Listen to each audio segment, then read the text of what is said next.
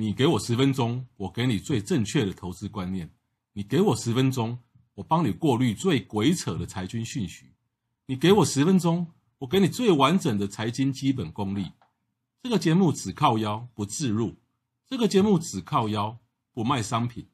我是黄国华，人称总干事，每天十分钟来靠腰，给你满满的知识回报。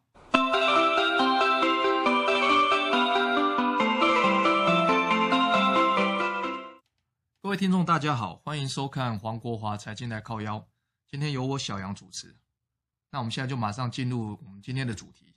今天要谈的主题就是这几年最红、最热、最火辣辣的存股。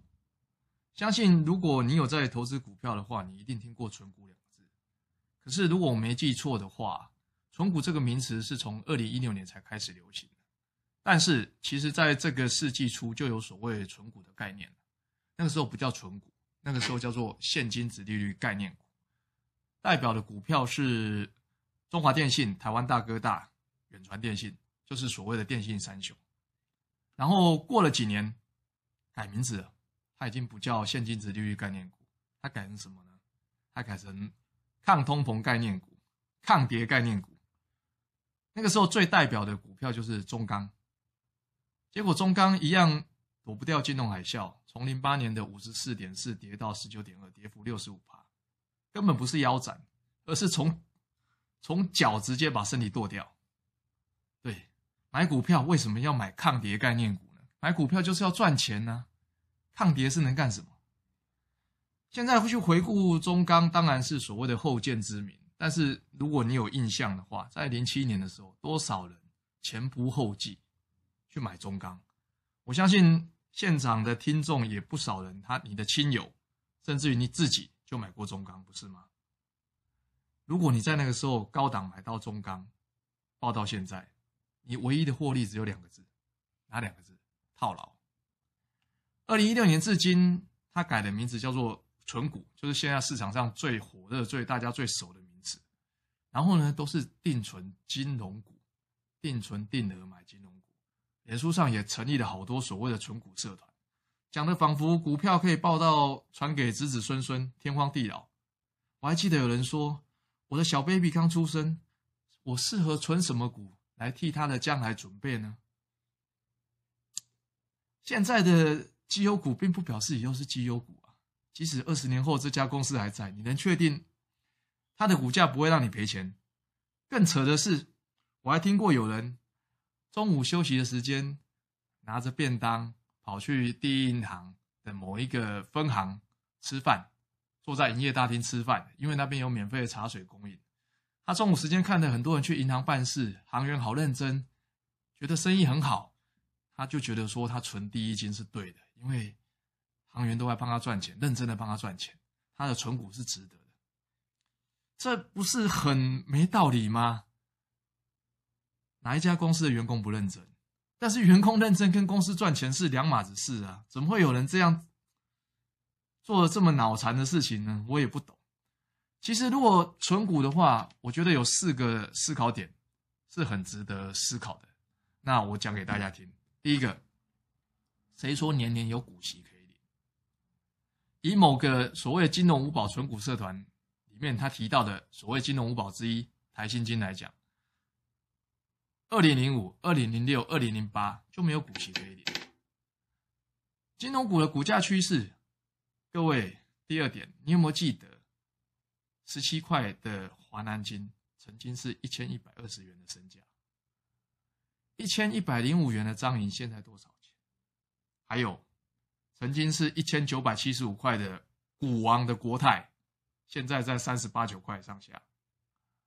进入了二十一世纪。国泰的最高价格就是在二零零七年的九十四元之后一去不复返。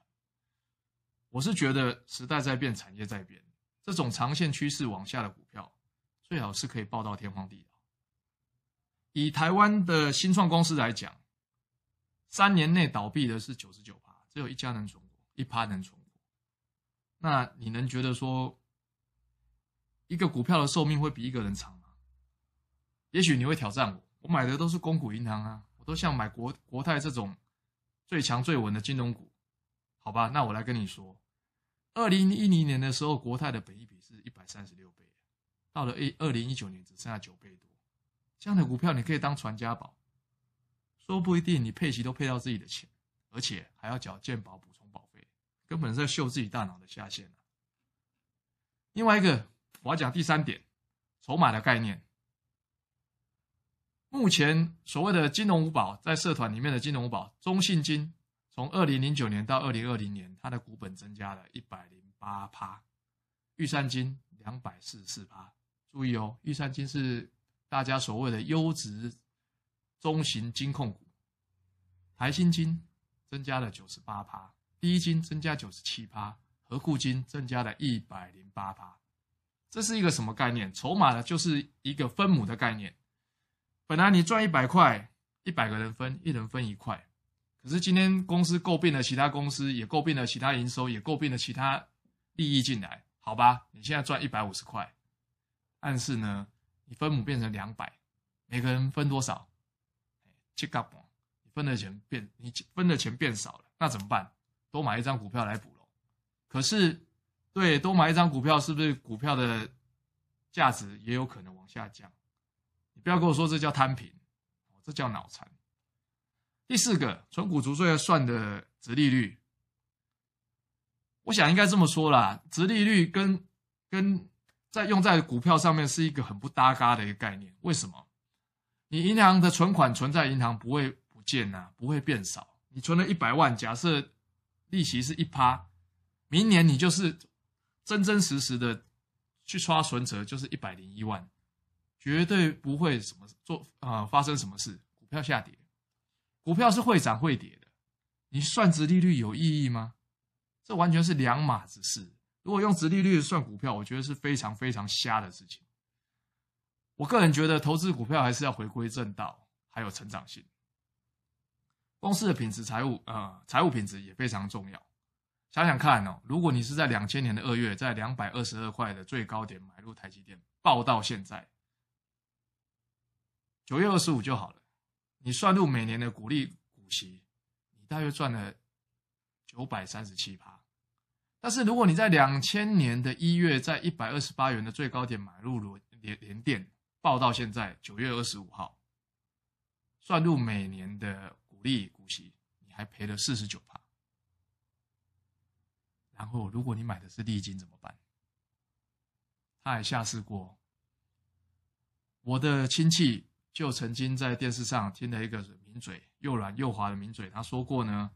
利金这么强的公司，跌破十块，为什么不能买？它有十二寸晶圆厂，它的产能那么大，公司的体体质那么稳健，你难道他会怕它会下市吗？对，到了我亲戚过世的时候，利金也下市了。再举一个我高中同学的例子好了，我这个高中同学阿明哦，哎，怎么把他名字讲出来？搞不好他有在听。他在二零零一年进入联电，他到现在还单身。他就把每年他的奖金、他的薪水有剩的，他就继续去买他的联电。他真的就跟联电共存亡。他曾经我知道的时候，他已经三年前同学会的时候，他已经有五百张联电。可是那时候我联电才十几块，现在联电涨到二十几块，不错啊，他已经多赚一倍。可是如果他进当初进入台积电，所以千万不要有存股的概念，你不知道你的股票二十年后会是怎么样。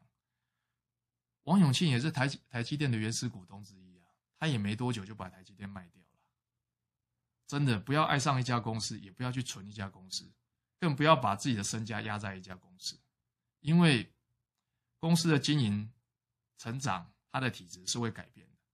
不能漫无目的的笨笨去存股票。